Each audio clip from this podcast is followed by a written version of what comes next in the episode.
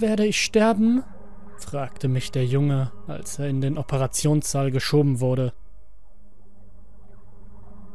Diese Frage hatte ich schon tausendmal gehört, aber sie wahrheitsgemäß zu beantworten, war auch nach Jahren im Krankenhaus nicht einfacher geworden. Natürlich nicht, wir kriegen dich schon wieder hin, log ich. Er war bei einem schrecklichen Autounfall zerquetscht worden, und obwohl wir alles daran setzen würden, sein Leben zu retten, war die Hoffnung ein recht begrenztes Gut.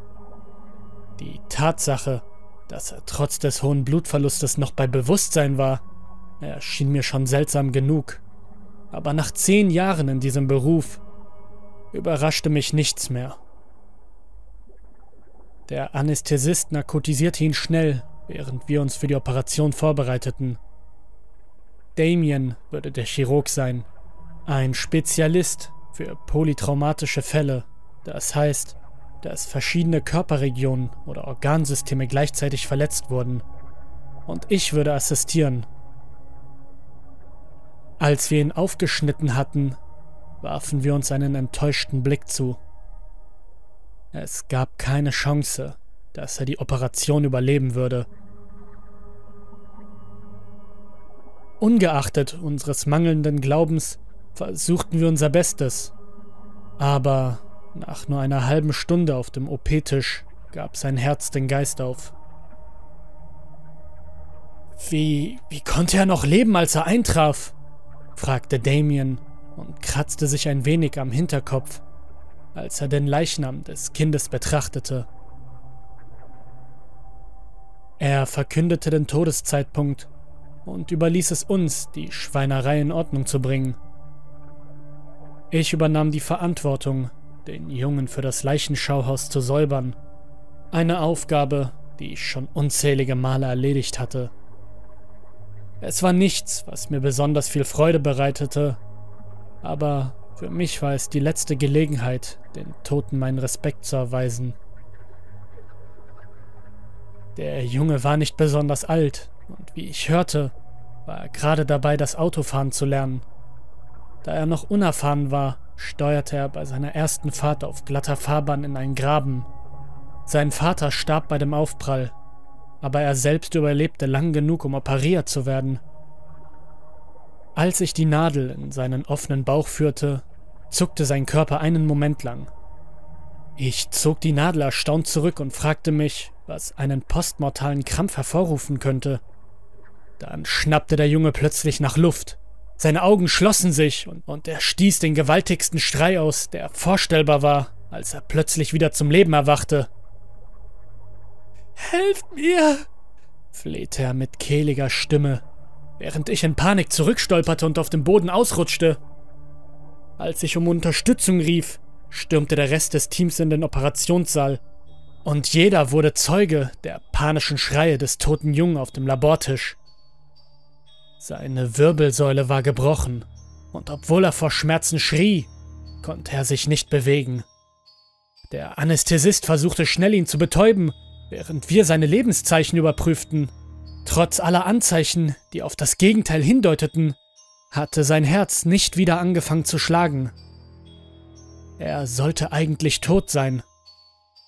Ich begann mit der Herzdruckmassage und versuchte verzweifelt, sein Herz in Gang zu bringen.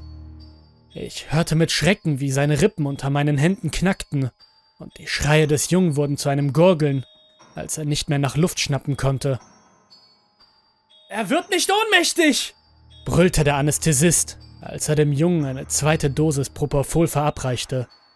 Ohne ein funktionierendes Herz konnte das Medikament natürlich nicht in seine Venen fließen, selbst wenn ich mein Bestes tat, um für ihn zu pumpen. Nach einer einstündigen Herzdruckmassage griff der Chefarzt der Chirurgie ein und befahl uns aufzuhören.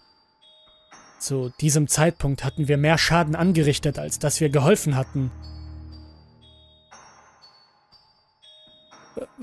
Was passiert mit mir? stotterte das Kind, das noch bei Bewusstsein war. Keiner von uns reagierte. Wir fanden keine Worte, um den entsetzlichen Anblick zu beschreiben, der sich uns bot. Der Großteil des Personals war aufgrund dieses Schauspiels gegangen. Wir hatten in unserer Laufbahn schon viele Herausforderungen erlebt, aber noch nie etwas so Entsetzliches. Wie ist dein Name? fragte ich, obwohl ich ihn bereits in der Akte gesehen hatte. Aber ich wollte, dass er sich konzentriert. Brian Dawson, antwortete er. Tief atmete ich ein und bemühte mich, meine Fassung zu bewahren. Du hattest einen Unfall, Brian, sagte ich ihm. Seine Augen huschten hektisch durch den Raum, als ihm bewusst wurde, wo er sich befand. Er versuchte, seinen Hals zu heben, aber aufgrund des Wirbelsäulenbruchs war er völlig gelähmt.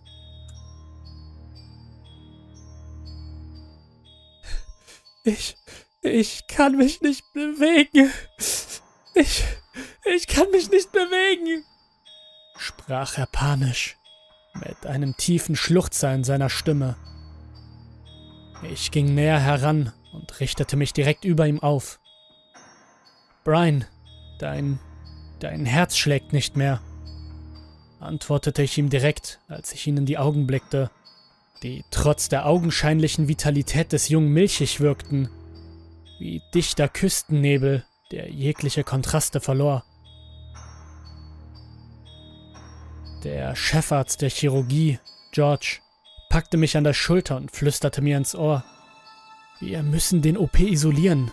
Was auch immer hier passiert, wir können es nicht begreifen. Und es könnte möglicherweise ansteckend sein. Eilte in den Vorbereitungsraum und nahm den Hörer ab. Durch die Glastür konnte ich nicht hören, was er sagte, aber ich nahm an, dass er den Sicherheitsdienst anrief, um die Station zu schließen. Was? Was ist mit meinem Vater? fragte Brian und versuchte die Tränen zurückzuhalten. Was ist mit ihm passiert? Wo ist er? Seine Frage machte mich stutzig. Ich hatte ihm gerade gesagt, dass sein Herz zerstört war und er praktisch nicht mehr leben konnte.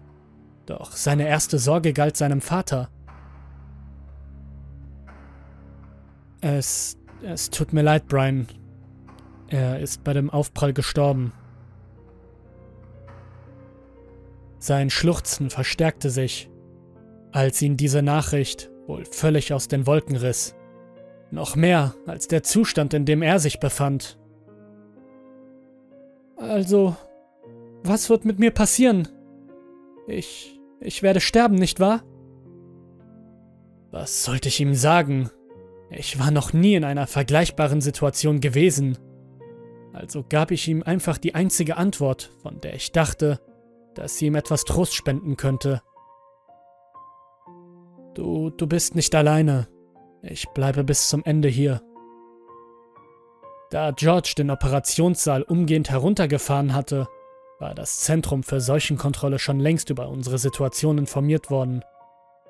Uns blieb nichts anderes übrig, als zu warten und zu Gott zu beten, dass Brian nicht infektiös war. Und so warteten wir. Da ich bereits vermutlich infiziert war, untersuchte ich Brian, um herauszufinden, ob sich seine Situation verbessern könnte. Spürst du das? fragte ich und prüfte dabei alle seine Gliedmaßen.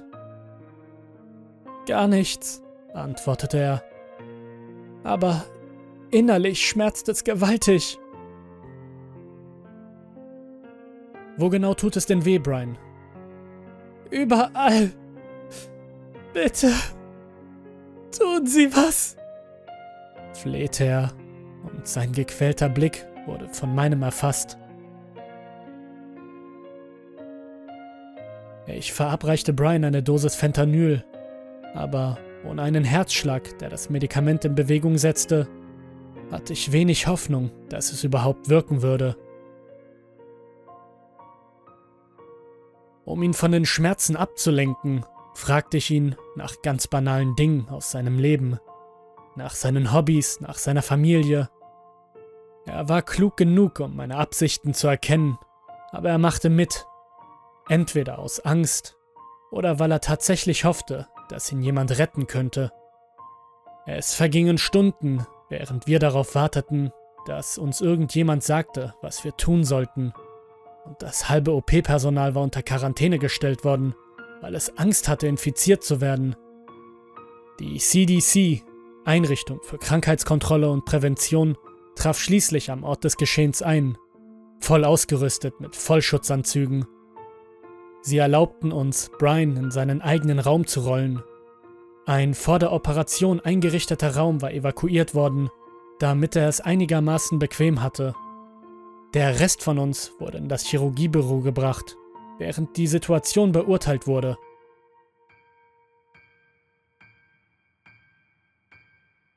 Ich beschloss bei Brian zu bleiben, denn niemand sollte alleine leiden müssen. Schon gar nicht, wenn die CDC-Agenten ihn mit allen möglichen Nadeln untersuchen und eifrig Proben nahmen. Der einzige Grund, warum sie mir erlaubten zu bleiben, war, dass ich ihn relativ ruhig hielt. Wir unterhielten uns die ganze Nacht hindurch. Nachdem die Prozeduren abgeschlossen waren, fand ich keinen Schlaf und ich bezweifelte, dass Brian körperlich dazu überhaupt in der Lage war. Meine Augen fühlen sich etwas komisch an, sagte er. Tun sie weh? Nein, die Ränder sind nur irgendwie verschwommen. Es ist seltsam.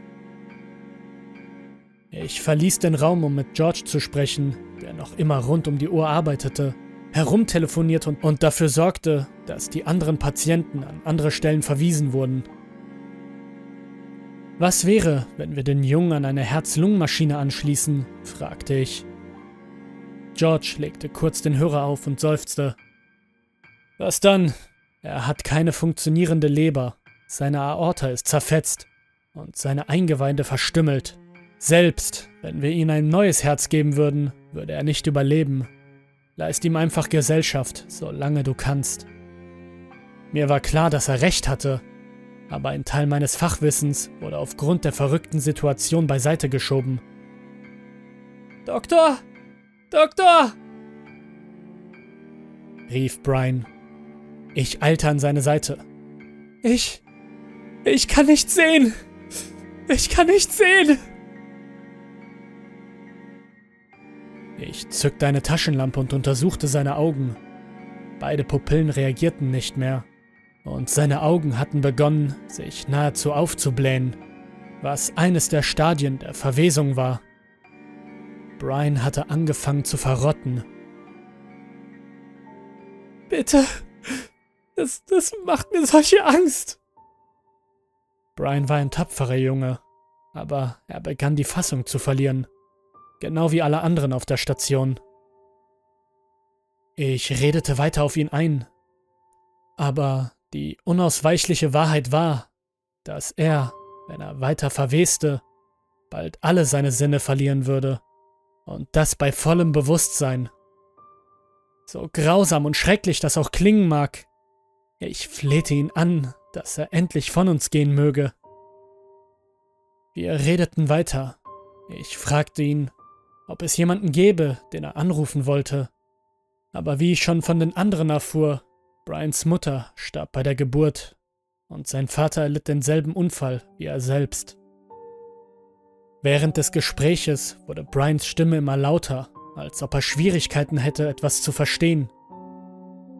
Kannst du mich gut hören? fragte ich. Was haben Sie gesagt, Doktor?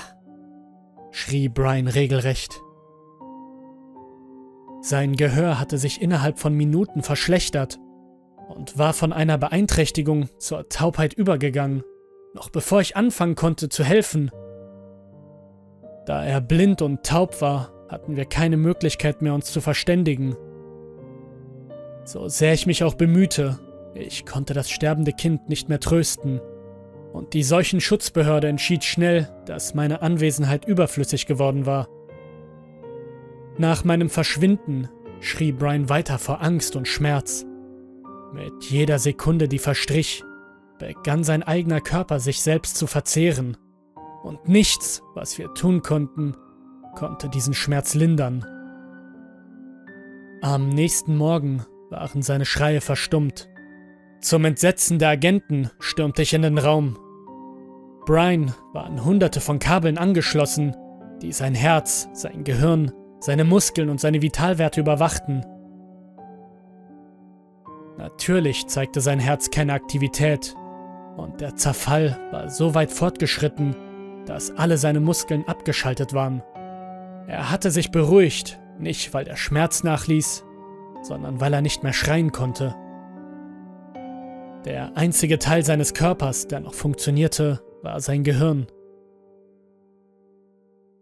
Was zum Teufel ist passiert? fragte ich. Schafft ihn hier raus! Forderte einer der Männer sein forderte einer der Männer, als dieser meine Anwesenheit bemerkte. Die anderen gehorchten, gingen aber mit mir nach draußen, um mir die Situation zu erklären. Sie müssen sich keine Sorgen machen, dass es ansteckend ist. Wir werden die Quarantäne gleich aufheben. Bei diesen Worten wirkte er merkwürdig bedrückt. Was ist mit Brian? Was wird mit ihm geschehen? Er ist noch bei Bewusstsein, aber er hat keine Atmungsfunktion mehr. Wir haben keine Möglichkeit mehr mit ihm zu kommunizieren. Das Gehirn war noch am Leben. Blind, taub und stumm musste er in Einsamkeit leiden, unfähig zu sterben. Wie lange muss er noch weiterkämpfen? fragte ich mit Besorgnis in meiner Stimme. Wir werden mehr wissen, wenn wir ihn in unsere Spezialeinrichtung verlegen. Der leitende CDC-Agent verlangte von seinen Kollegen zu schweigen, bevor sie mir etwas anderes sagen konnten. Sie verließen mit Brian den Raum und hüllten ihn in eine luftdichte Kapsel. Damit niemand die Schrecken sehen konnte, die sich gerade in unserer chirurgischen Abteilung ereignet hatten. Sobald die Quarantäne aufgehoben war, machte ich mich auf dem Weg nach Hause, um mein Kündigungsschreiben zu verfassen. Ich hatte einen gut vernetzten Kontakt bei der CDC, aber als ich versuchte, mehr Informationen zu bekommen, behaupteten sie, dass ihnen kein solcher Fall vorgelegt worden war, dass niemand jemals unter dem Namen Brian Dawson in ihrer Einrichtung aufgenommen worden war. Etwa einen Monat später stand ein Anwalt in Begleitung eines Arztes mit einem Bündel von Dokumenten vor meiner Tür alle betrafen die ärztliche Schweigepflicht. Der Jurist wirkte müde und abgekämpft, als hätte er schon viele solcher Reisen hinter sich. Er forderte mich auf, die Dokumente zu unterschreiben und nie wieder darüber zu sprechen, da ich sonst meine Zulassung als Arzt verlieren würde. Aber das war mir egal, denn aus diesem Bereich war ich endgültig ausgestiegen. Ich erhielt vom Arzt eine Injektion und er erklärte mir, dass Brians Krankheit für sie nicht unbekannt sei und dass sie extrem ansteckend sei, aber nur nach dem Tod. Er erklärte, dass die Hälfte der Bevölkerung mit einer Krankheit infiziert ist, die das Gehirn noch Stunden oder sogar Tage nach dem Tod bei Bewusstsein hält. Brians Fall war insofern besonders, als er tatsächlich einige motorische Fähigkeiten beibehielt und in der Lage war, mit uns zu sprechen. Die Injektion war kein Heilmittel, aber sie wird mich nur davor bewahren, die Krankheit weiter zu verbreiten. Aber sobald ich sterbe, werde ich ein ähnliches Schicksal erleiden wie Brian. Ich hoffe nur, dass jemand bei mir bleibt, wenn es soweit ist.